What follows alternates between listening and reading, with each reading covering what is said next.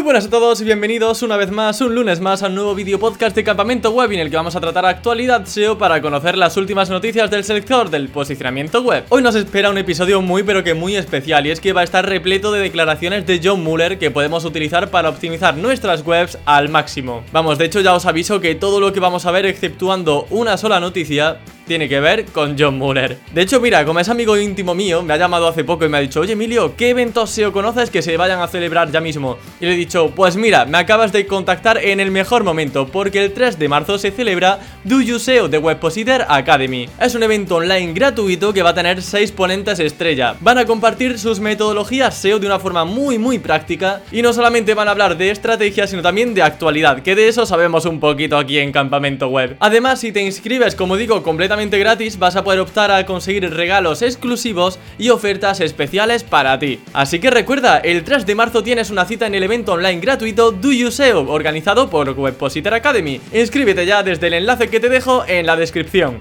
Dicho esto, ponte cómodo porque aquí comienza Campamento Web.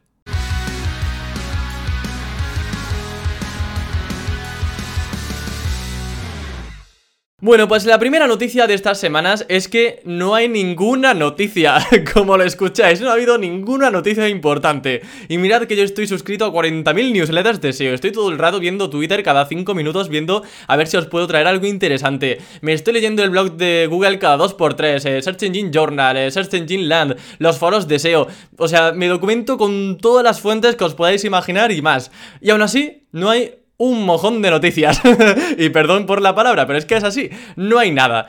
Entonces, ¿qué se me ha ocurrido que podemos hacer para el episodio de hoy y que obviamente nos aporte algo y nos ayuda a posicionar mejor? Pues fijaros, como siempre está John Muller dando testimonios, eh, aclarando algunas dudas eh, a los SEOs, sobre todo en algunos hangouts, en, algunas conferencias online que realizan para webmasters, he dicho, mira, lo que voy a hacer en este episodio va a ser recopilar algunas de las declaraciones que hace John Muller y que nos van a resultar quizá más interesantes y más pertinentes para optimizar nuestra web. Así que eso es lo que he hecho. De las últimas declaraciones de John Recoger las que yo creo que son más interesantes. La primera noticia de John Muller a mí me viene muy bien, porque yo siempre he estado diciendo que los emojis en los títulos molan y que tener colorcillo por ahí en los títulos, eh, ya poner un fuegote, una medallita, que eso impacta y llama la atención, porque de hecho pues yo hice algunos experimentos y el CDR aumentó. Es cierto que no de forma muy llamativa, pero bueno, un 1%, un 2% sí que subían.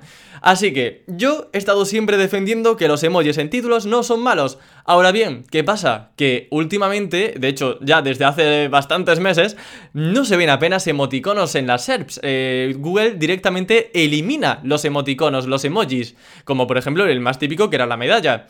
Llegados a este punto, pues muchas veces, eh, bueno, pues nos podemos plantear, ¿los quito? Porque primero, si no van a salir, ¿para qué los pongo? Y segundo, si los quita Google, será porque los considera como algo negativo. Bueno, pues John Muller recientemente, de aquí que sea el actualidad SEO, ¿no? Estas declaraciones son más o menos recientes eh, de John Muller, ha confirmado que no tiene por qué ser malo. Es decir, aquellos que estéis utilizando emoticonos, emojis en los títulos, no tenéis que preocuparos en exceso, porque em, que los tengáis y no aparezcan en las SERPs no significa que vayan a ser negativos o perjudiciales para vuestro posicionamiento.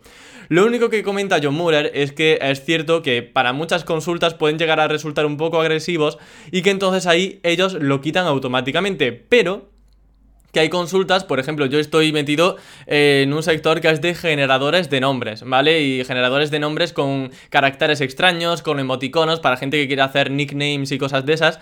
Y tú buscas generador de nombres, por ejemplo, en Google, y joe, todo lo que te sale prácticamente en Google eh, tiene emoticonos en los títulos. ¿Por qué? Porque la propia intención de búsqueda, la propia consulta, premia eso. Eh, la gente quiere emoticonos, quiere cosas extrañas, así que tener emoticonos ayuda a posicionar, o al menos eh, no, nos, no, va a desaparecer, no nos va a perjudicar desde luego, pero tampoco van a desaparecer, van a ser útiles. como digo, para el aumento del CTR, del porcentaje de clics. Entonces, como digo, ¿qué es un depende? Nuevamente, otro depende en el mundillo del SEO. Que si estáis utilizando emoticonos, no hace falta que os preocupéis y digáis, ay Emilio, que es que me van a penalizar. Que no, que no. Que John Muller confirma que puede ser correcto y que en algunos resultados se mostrarán y en otros, pues no. Con respecto a los títulos hay una segunda declaración, la segunda declaración que os quería traer, que bueno, pues también creo que a muchos nos puede interesar. Resulta que poner la fecha en el meta title, en el título, tampoco tiene por qué ser algo negativo. Que es que eh, al igual que los emoticonos de las medallas se asociaban al spam, a micronichos de afiliados, a algo que es puramente SEO, eh, las fechas de, poner 2022 o poner febrero 2022 o marzo 2022. Todo eso se podría asociar también a alguien que está intentando hacer SEO, a alguien que está intentando ser un poco spammer, entre comillas, pero realmente no tiene por qué. Es que, vamos a ver, hacer SEO no tiene por qué significar eh, ser spammer. Yo puedo hacer un meta title que tenga la medallita y que el contenido sea el mejor. Y puedo tener un meta title que tenga febrero 2022 y que el contenido igualmente sea el mejor y que la experiencia de usuario sea la mejor. La intención de búsqueda se complete y, se, se satisfaga de una forma completa. ¿Por qué voy a tener que ser penalizado por tener una fecha en un título? ¿Vale? No tiene sentido. Y de hecho, John Muller confirma esto en su declaración. Dice lo siguiente dice, para artículos de noticias tiene sentido incluir eh, la fecha en diferentes sitios de la página, ¿vale? Y esto puede incluir el titular. Dice que esto sucede porque en los artículos de noticias ellos intentan esclarecer cuál es la fecha de publicación, de actualización, en diferentes elementos que pueden ser el titular, el propio etiquetado de la fecha de la noticia, de cuándo se ha subido, cuándo se ha actualizado, dentro del propio contenido, y bueno, pues un poco todo, también pues obviamente en el código fuente, y confirma que si aparece esa fecha en el titular, pues también le va a ser más fácil identificar si es un contenido reciente u obsoleto, sobre todo, como digo, para noticias que están relacionadas con algo de actualidad. Mirad, esto para que lo tengamos nuevamente ejemplificado en algún nicho donde se podría aplicar, tenemos el sector de los cupones de descuento. Ahí, si ponéis, por ejemplo, cupón descuento beca Webpositor Academy, ¿vale? Por poner algún ejemplo, que de hecho, si queréis una, me podéis contactar en campamentoweb.com y os daré una encantado para estudiar el máster de Webpositor Academy. Si alguien busca cupón descuento o beca o cupón de cualquier tienda online que se os venga a la cabeza, cupón de descuento de Amazon, por ejemplo, vais a ver que casi todos los titulares, casi todos los meta titles tienen la fecha reciente. Y esto es interesante y es útil para Google, porque si pones octubre de 2019 en el meta title, pues Google ya sabe que no te tiene que posicionar, pero si pones febrero de 2022, pues ya sabe que tienes un contenido actualizado. Obviamente se tiene que corresponder con la realidad, no vale eso de poner solamente 2022 y que el contenido no termine actualizándose. Puedes posicionar pero a la larga, al menos bajo mi experiencia, han terminado bajando y me han empezado a posicionar por encima sitios que de verdad actualizaban. Y ha sucedido lo contrario, yo he actualizado páginas incluso de afiliados de productos que han sacado modelos en 2022 y yo la landing de ese producto eh, he puesto, he seguido manteniendo, digamos, el modelo del año pasado, pero he actualizado con contenido del producto que ha salido también este año y he empezado a superar a la competencia porque se quedaban con un producto de 2021 y yo era el único que estaba empezando a hablar de ese de 2022. Y eso, por supuesto, yo ponía 2022 en el contenido, en la fecha de actualización del artículo, en el meta title y en otros sitios donde eh, le doy pruebas a Google de que efectivamente mi contenido es el más reciente y el que está ahora mismo pues eh, más actualizado. Mirad, para estos casos donde hay al final ambigüedad, porque puede para que algún nicho sea importante y para otro no, lo más importante, y esto lo repito, vamos, 40.000 millones de veces siempre que, que alguien me pregunta, Emilio, cómo hacer SEO, es hacer consultas en Google. No hay nada más sencillo y más eficaz como hacer una consulta en Google, ver qué está posicionando ahora mismo. Si tú quieres posicionar para cupón de descuento en Amazon, por ejemplo, tienes que fijarte en cómo son los meta titles actualmente. Si todos tienen febrero 2022, el día de hoy con febrero 2022, pues contra, ponlo tú también. Si todos los meta titles tienen eh, listado actualizado, pues a lo mejor a ti también te conviene poner listado actualizado, porque vemos que eso incita eh, el clic, que, los resultados que están ahí primeros se hacen bien su trabajo, es porque efectivamente eh, han hecho una buena labor de investigación y, de research en, el usuario y sabe qué es lo que funciona en el meta title. Así que vamos a copiar, vamos a ver qué está posicionando ahora mismo.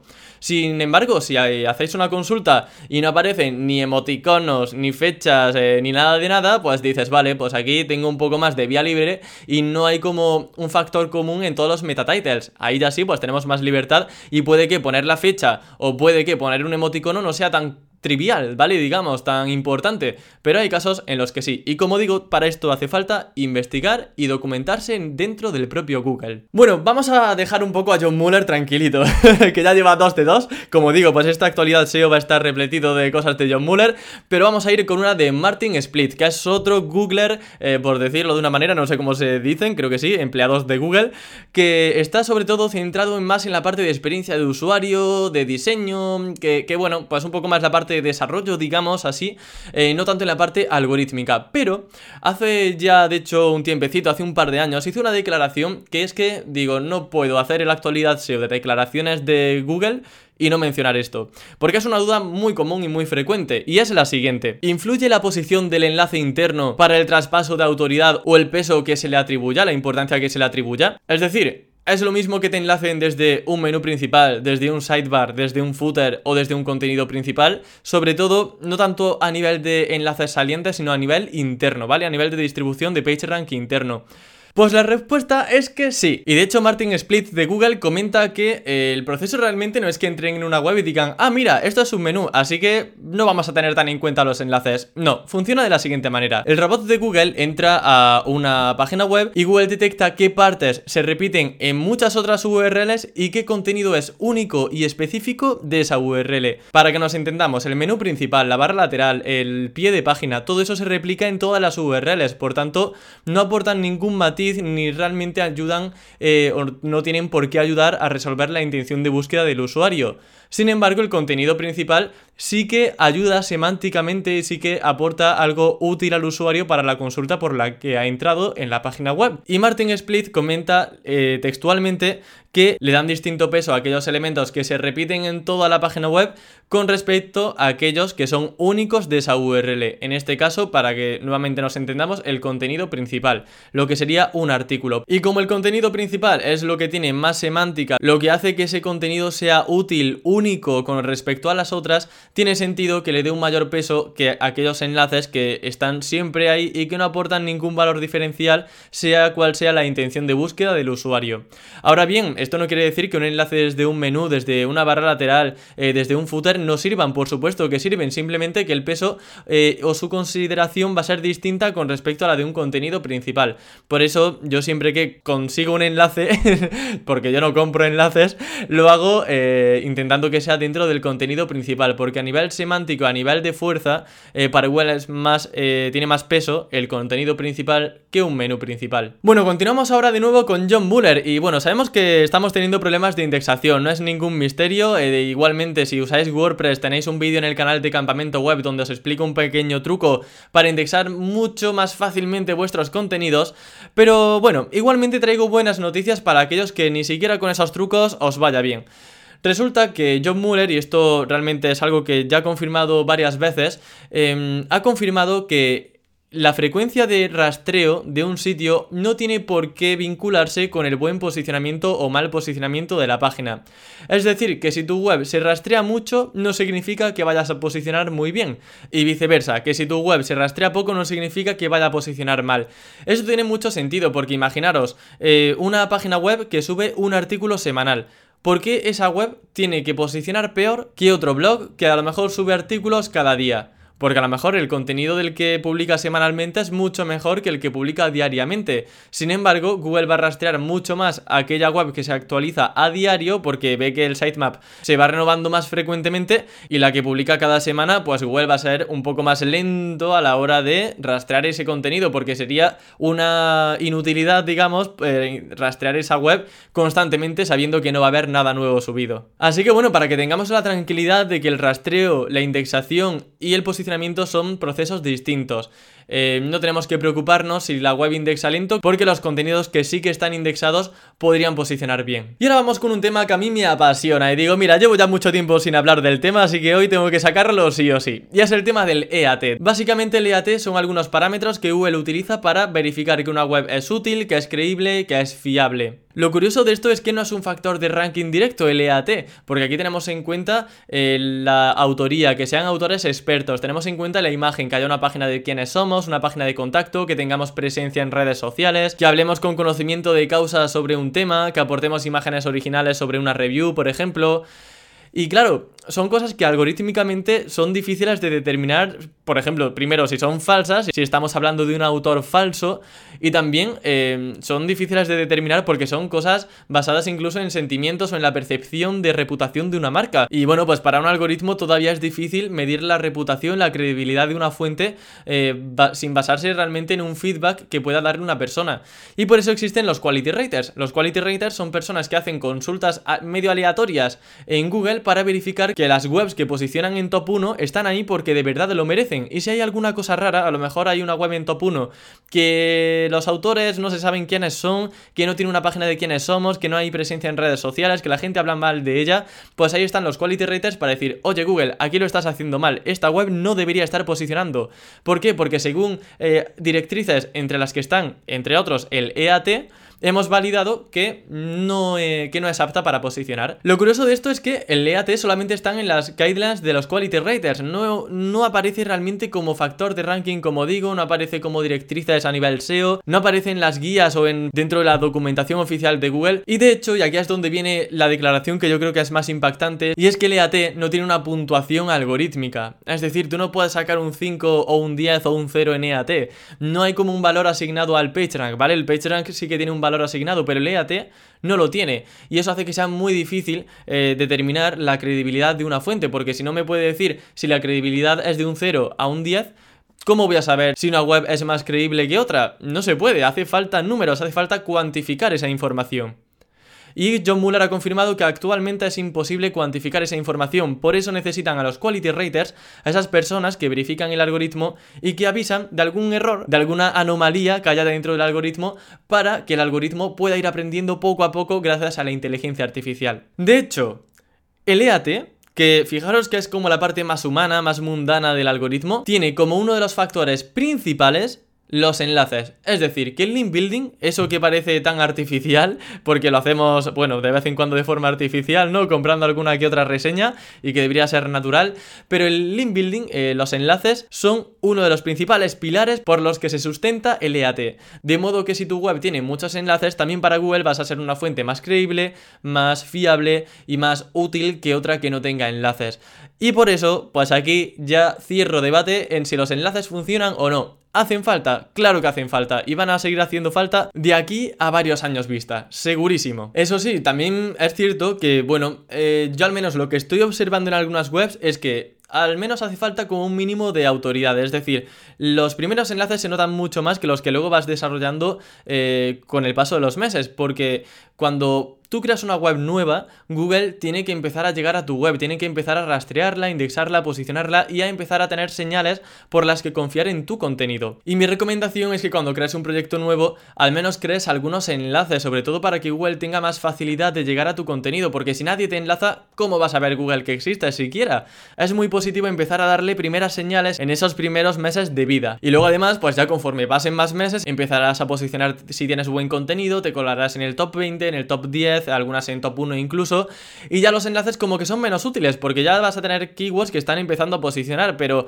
en una fase inicial e incluso ya medio de desarrollo de, de la página web, necesitas enlaces. Así que el link building influye y mucho. Por mucho que nos quieran hacer creer que no, que no es algo importante, tener un mínimo de enlaces es importantísimo. Y bueno, pues hasta aquí el episodio de hoy. Un episodio lleno de declaraciones de John Muller, también Martin Split ha salido por ahí. Y espero que, por supuesto, os haya sido de gran ayuda estas intervenciones de John Muller para conocer un poquito mejor el algoritmo y descubrir algunas prácticas que son interesantes o no para vuestro proyecto. Por mi parte nada más, nos vemos el lunes que viene con más consejos para optimizar tu web al máximo. Hasta la próxima.